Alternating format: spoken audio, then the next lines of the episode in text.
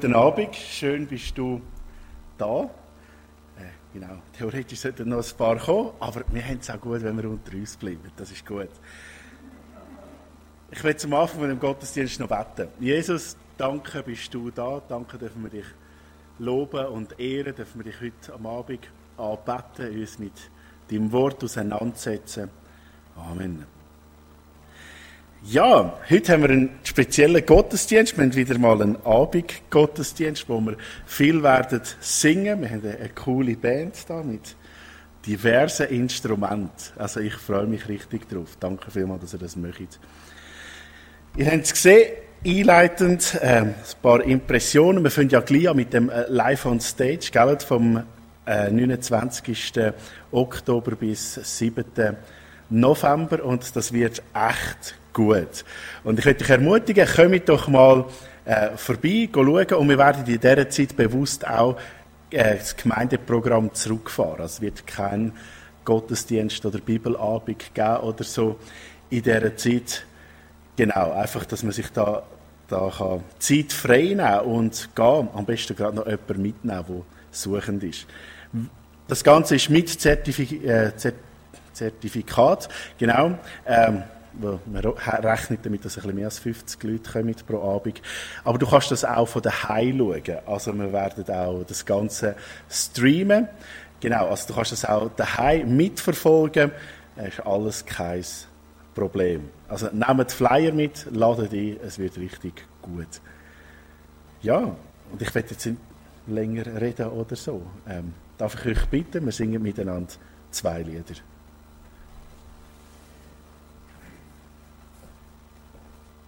Was da mit dem Abendmahl kommuniziert wird.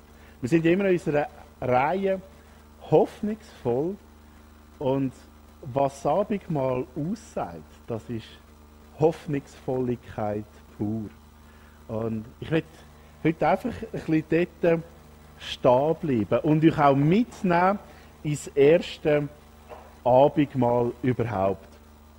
Für einige ist vielleicht Wiederholung oder alles klar. Aber hey, das ist gleich, äh, es tut gut, manchmal zu wiederholen und das mal genau anzuschauen. Also in den Vorbereitungen selber hat es mich wieder neu fasziniert, was sich dort abgespielt hat. Wir haben Dunstig vor fast 2000 Jahren, ums Jahr 30 nach Christus herum. Es ist Dunstig und die Leute sind nervös. Es ist nämlich wieder mal das Passafest. Und wir sind in Jerusalem, in der Hauptstadt.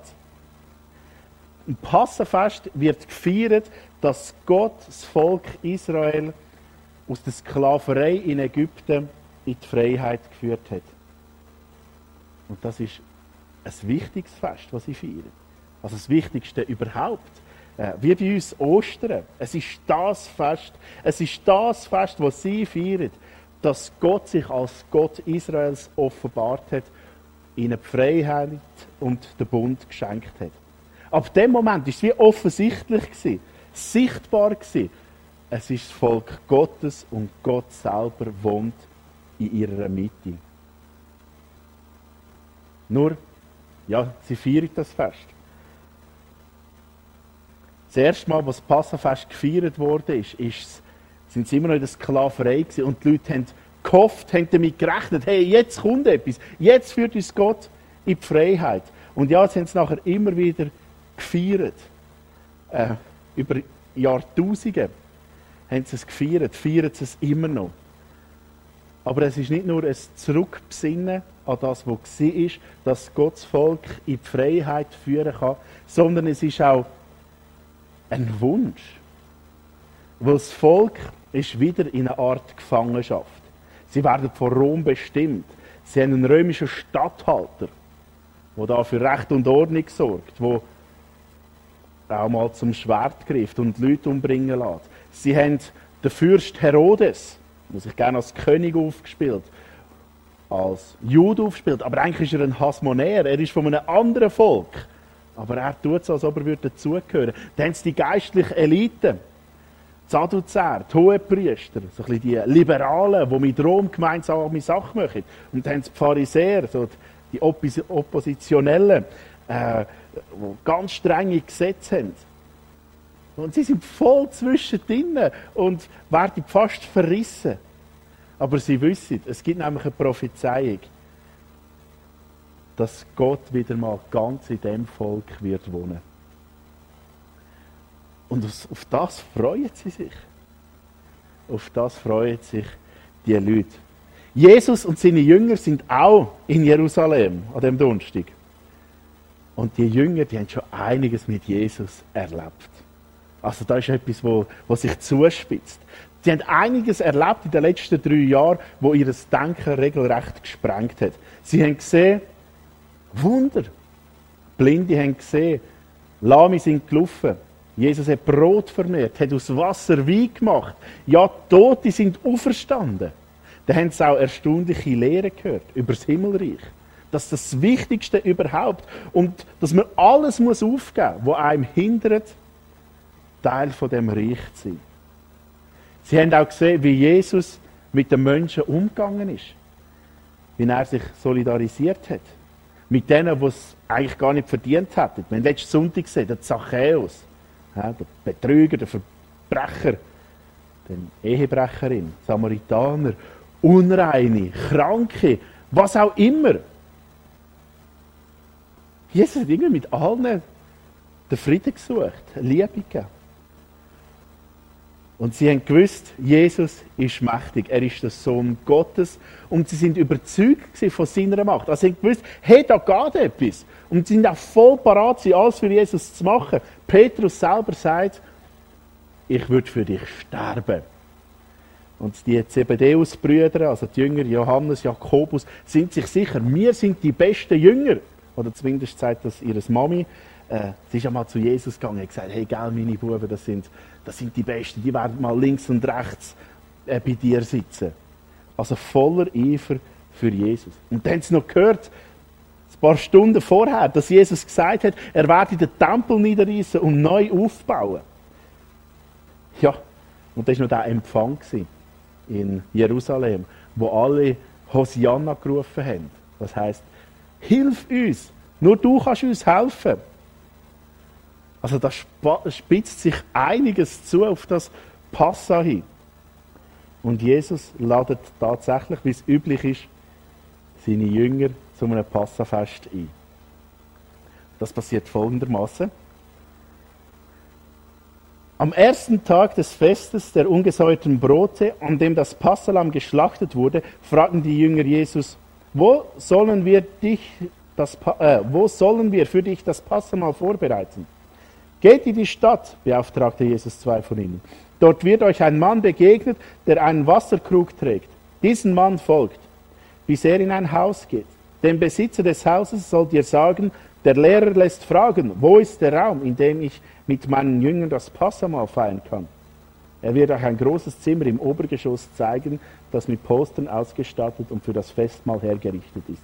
Bereitet dort alles weitere vor für uns. Die beiden Jünger gingen in die Stadt und trafen alles so an, wie Jesus es ihnen gesagt hatte. Dann bereiteten sie das Passamal vor. Also die Jünger feiern mit Jesus ein Fest. Und es ist schon eindrücklich, wie das anfängt, oder? Als ob Jesus das irgendwie online schon alles gebucht hat. Äh, es ist alles parat. Es ist alles parat. Weil es ist Jesus ganz wichtig, dass sie zusammen das Fest feiern. Das Passafest ist auch ein Fest von der Gemeinschaft gewesen. und auch von der Identifikation zum israelitischen Volk. Da hat einen kurzen Auszug äh, vor dem Auszug aus Ägypten, genau Exodus 12, 1 bis 5. Da heißt es, noch in Ägypten sagte der Herr zu Mose und Aaron, das ist so gerade vor dem erste Passafest. Dieser Monat soll für euch nun an der erste Monat des Jahres sein. Richtet den Israeliten aus, am zehnten Tag dieses Monats soll jeder für seine Familie ein Lamm auswählen. Wenn eine Familie zu klein ist, um ein ganzes Lamm zu essen, soll sie sich mit ihren nächsten Nachbarn zusammentun. Teilt es euch so ein, dass genug Fleisch für alle da ist. aber auch nichts davon übrig bleibt. Sucht einjährige männliche Tiere ohne Fehler aus. Es können Schafe oder Ziegen sein.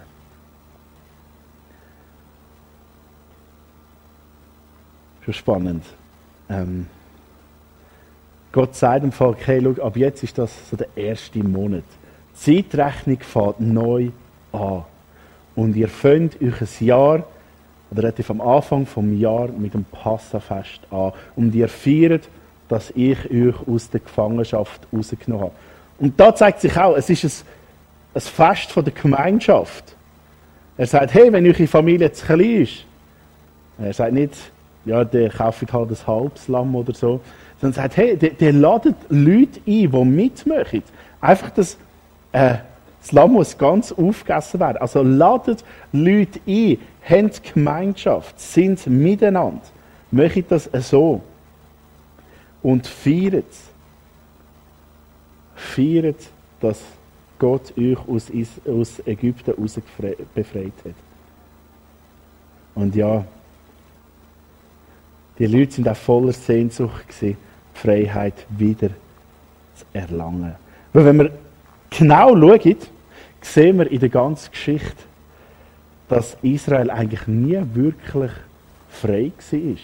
Also sie sind schon aus Ägypten rausgekommen. Aber sobald sie draußen sind, haben sie wieder auf Sachen machen, die nicht okay sind. Gott hat relativ gleich wieder vergessen. Ein, zwei Generationen also schon die gleiche Generation. Schon dort hat es angefangen. Und immer schlimmer, immer verrückter. Haben sie nichts mehr von Gott wissen, haben sie andere Götter angebetet. Es ist mega schnell gegangen. Und schon haben sie Gott vergessen gehabt. Und darum hat sie Gott auch immer wieder in die Schranken gewiesen. Und Freiheit haben sie eigentlich nie wirklich gehabt. Sie haben nicht mal das ganze Land eingenommen. Und immer wieder sind Leute gekommen, am Anfang die Philister und die anderen, die sie bekämpft haben. Und irgendwie hat es so gewirkt, als ob Gott nicht mit ihnen ist. Aber Jesaja hat das folgendermaßen interpretiert. Jesaja 59, 1 bis 2 heißt es, Ihr meint wohl, der Herr sei zu schwach, um euch zu helfen und dazu noch taub, dass er euch, dass er eure Hilferufe gar nicht hört. Oh nein, eure Schuld, sie steht wie eine Mauer zwischen euch und eurem Gott. Eure Sünden verdecken ihn, darum hört er euch nicht. Also das große Problem ist immer und immer wieder gewesen, dass die Leute sich eine Mauer aufgebaut haben zwischen sich und Gott. Und darum ist Gott nicht so präsent gewesen, wie das müssen sein. Wir sind trennt uns vor Gott. Nicht nur Sünde, äh, nicht nur einfach Böses tun, sondern manchmal sind es auch gute Sachen. Wenn die einen zu hohen Stellenwert haben, dann ist das Sünde. Das kann Geld, Freiheit, irgendeine Ideologie sein. Irgend, sobald wir etwas haben, wo, wenn es uns weggenommen wird, das Leben keinen Sinn mehr macht, ist das eine Art von, von Götzendienst. Und die Israeliten sind immer irgendwo dort inne und nie wirklich frei. Ja, es ist auch schwierig. Es ist brutal schwierig. Wir würden auch versagen. Ja, ähm, mir kommt es so vor, sie haben sich ja schon können bei Gott entschuldigen. Sie haben können opfern, sie haben können Sühn erlangen. Aber es war wie, wie so ein bisschen, wie wenn sie sich ständig mit einem Kessel und einem Lumpen haben müssen waschen. Hast du das auch schon mal müssen? Also, ja, man wird halt schon sauber, wenn man einfach einen Kessel und Wasser hat. Aber das Problem ist, wenn man richtig dreckig ist zum Beispiel, gell? und du das erste Mal den Lumpen so ins Wasser tust, dich fährst auf putzen und dann mit dem Lumpen wieder ins Wasser gehst, ja, ist das schon nicht mehr sauber. Also wirklich sauber äh, wirst du nicht. Ähm, oder zumindest nicht nach unseren Hygienestandards. Und so sind sie einfach immer wie mit dem, im übertreiten Sinn, mit einem Lumpen putzt. Und sie sind nie richtig rein geworden. Und Jesus hat das ändern. Also es war kein Notfallplan, sondern alles hat sich auf diesen Moment zugespitzt. Was war der Plan? Am Abend kam Jesus mit den zwölf Jüngern Beim Essen erklärte er ihnen, ich versichere euch, einer von euch, der jetzt mit mir ist, wird mich verraten. Bestürzt fragte einer nach dem anderen, du meinst doch nicht etwa mich? Jesus antwortete, es ist einer von euch zwölf, der mit mir das Brot in die Schüssel getaucht hat. Der Menschensohn muss zwar sein Leben lassen, wie es in der Heiligen Schrift vorausgesagt ist, aber wehe dem, der ihn verrät. Dieser Mensch wäre besser nie geboren worden. Das ist eine mega schwierige Stelle und ich umgehe sie Alex auch, wenn man das Wort vom Abendmahl redet. Aber sie sind entscheidend. Auf der einen Seite wird da Dringlichkeit äh, beschrieben. Jesus sagt, hey, es muss passieren. Es ist prophezeit worden. Es muss passieren. Jemand muss für euch sterben. Ich muss für euch sterben, das ist so. Und auf der anderen Seite haben wir den Judas, den Verräter. Und das ist ja schon spannend, wie Gott das macht. Er braucht das Böse, oder etwas Böses, jemand, der vom Teufel gebraucht wird, braucht er, um etwas Schönes, um etwas Gutes zu machen. Also Geld, das bedeutet natürlich nicht, dass, dass wir irgendwie unsere schlechten und bösen Taten dürfen als gut verkaufen, wenn Gott etwas Gutes damit macht. Oder? Man kann jetzt sagen, ah ja, der Judas, das ist eigentlich ein, ein Guter gewesen, der hat das, der hat Richtige gemacht. Es gibt Theorien, die versuchen, irgendwie den Judas wiederherzustellen oder so. Aber ich glaube, hey, also wenn Jesus sagt, es wäre besser, er wäre nicht geboren worden, dann, dann ist das so. Aber Gott braucht das Böse, um Gutes zu machen. Und das ist, mich beruhigt das. Gerade in Situationen, wo man denkt, wenn man in die Welt raus schaut, oder Tagesschau schaut oder so, und dann denkt, hey, kommt Gott mit dem eigentlich zurecht? Hast du dich das auch schon gefragt? Äh, hat es Gott noch im Griff? Braucht er Hilfe? Äh, was auch immer. Und da können wir uns einfach sicher sein, hey, ja, er hat es. Und Gott braucht, kann alles brauchen, was zu seiner Ehre dient. Und wenn ihr wirklich mal eine Ermutigung braucht, gebe ich eine kleine Hausaufgabe. So nach der nächsten Tagesschau, äh, Tagesschau oder so. Oder wenn ihr das Gefühl habt, ah, die Welt, leset mal Psalm 2. Ja, der zweite Psalm. Der tut es so gut. Er zeigt auf, wie, wie souverän, wie gut das Gott ist, auch wenn alles gegen ihn ist. Vielleicht werde ich euch nächsten Sonntag abfragen. Also mache ich. Genau, das war jetzt ein kleiner Exkurs. Ähm, wir sind immer in dem Raum. Äh, eine rechte Spannung, die herrscht. Wer ist der Verräter? Muss jetzt Jesus wirklich sterben? Ganz viele Fragen, die in ihnen abgehen. Irgendwie realisieren sie es irgendwie auch nicht. Aber es muss passieren, und zwar aus einem Grund. Ähm, Im Jesaja wird das auch gesagt, der bekannte Vers. Er wurde misshandelt, aber er duldete es ohne ein Wort. Er war stumm wie ein Lamm, das man zur Schlachtung führt, und wie ein Schaf, das sich nicht wehrt. Wenn es geschoren wird, hat er alles widerspruchlos ertragen. Man hörte ihm keine Klage. Ah, das da habe ich übersprungen. Da habe ich gemeint. Doch er wurde blutig geschlagen, weil wir Gott die Treue gebrochen hatten. Wegen unserer Sünden wurde er durchbohrt. Er wurde für uns bestraft. Und wir, jetzt kommt's, wir haben nun Frieden mit Gott. Durch seine Wunden sind wir geheilt. Jesus hat das Ganze gemacht, damit Frieden kommt. Und das ist etwas ganz Entscheidendes. Bis jetzt haben wir ständig einen Zustand vom, vom Unfrieden gehabt. Oder immer einen Zustand von doch noch ein bisschen Sklav von irgendetwas. Und Jesus sagt, hey, oder Jesaja schreibt, hey, jetzt wird dir etwas passieren ihr werdet Frieden haben mit Gott. Und das Wunden sind, wird geheilt, kann man auch übersetzen mit, es wird wiederhergestellt. Also es wird in optimale Zustand zurück da. in paradiesischen Zustand, könnte man sagen. Weißt du, wo Adam und Eva einfach so mit Gott können reden, was heisst, hat, Gott läuft durch den Garten und, und sie reden miteinander. So die intime, persönliche Beziehung zu Gott. Das sagt Jesus, hey, das, das werde ich wieder herrichten. Und er macht das folgendermaßen. Da heißt es weiter, Während sie aßen, nahm Jesus sein Brot, sprach das Dankesgebet, brach das Brot in Stücke, gab es ihnen mit den Worten, nehmt und esst, das ist mein Leib. Anschließend nahm er einen Becher Wein, dankte Gott und reichte ihn seinen Jüngern.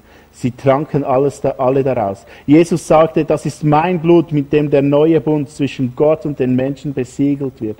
Es wird zur Vergebung ihrer Sünden vergossen. Ich versichere euch, von jetzt an werde ich keinen Wein mehr trinken, bis ich ihn wieder in Gottes Reich trinken werde.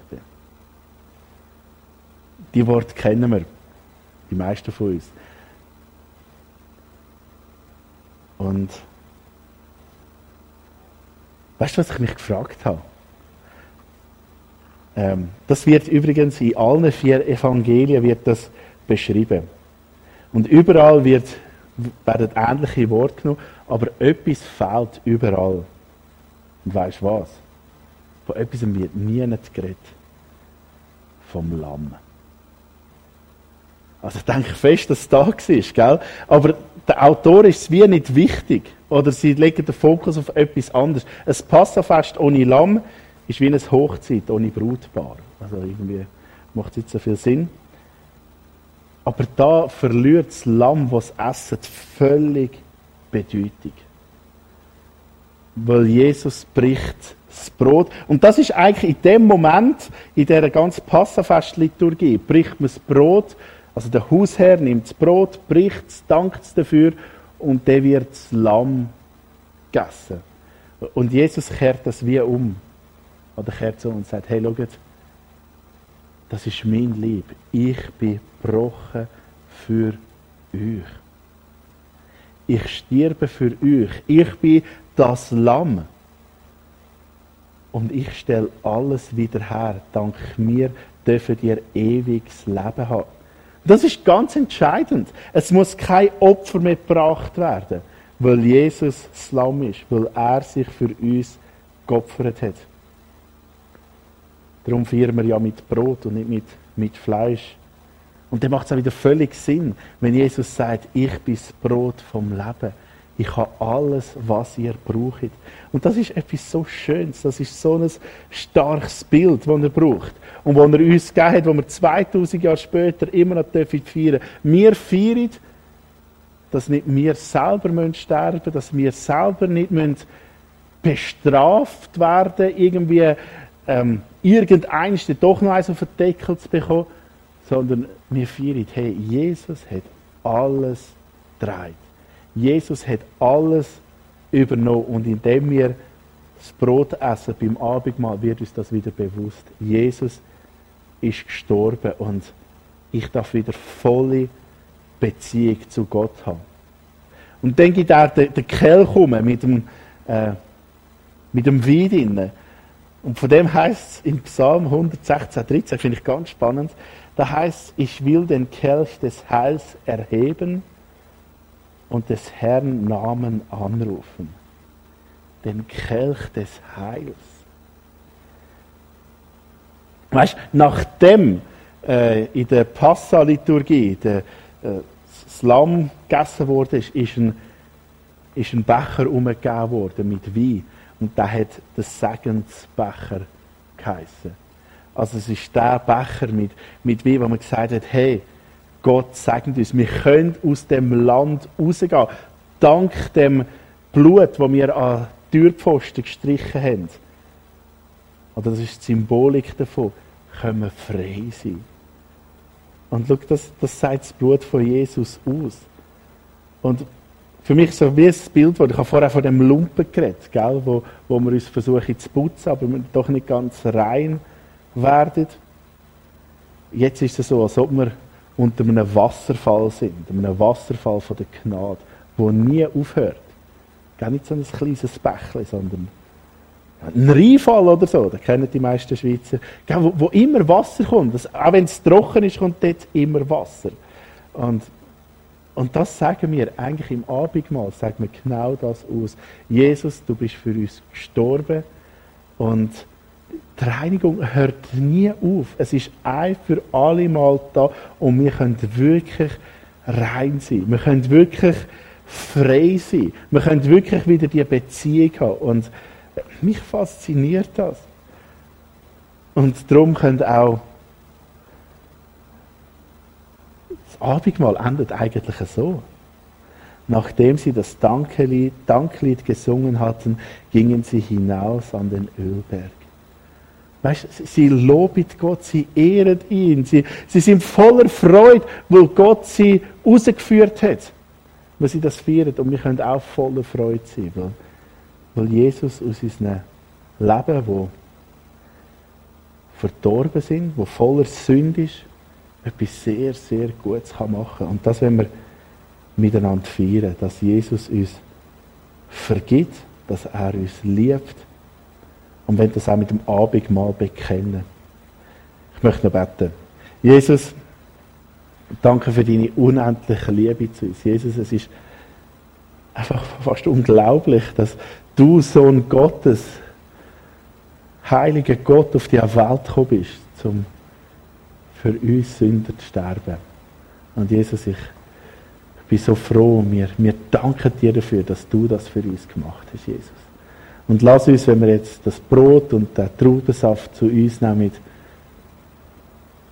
ist das wirklich vergegenwärtig, was du für uns da hast und was wir für eine Stellung haben. Amen.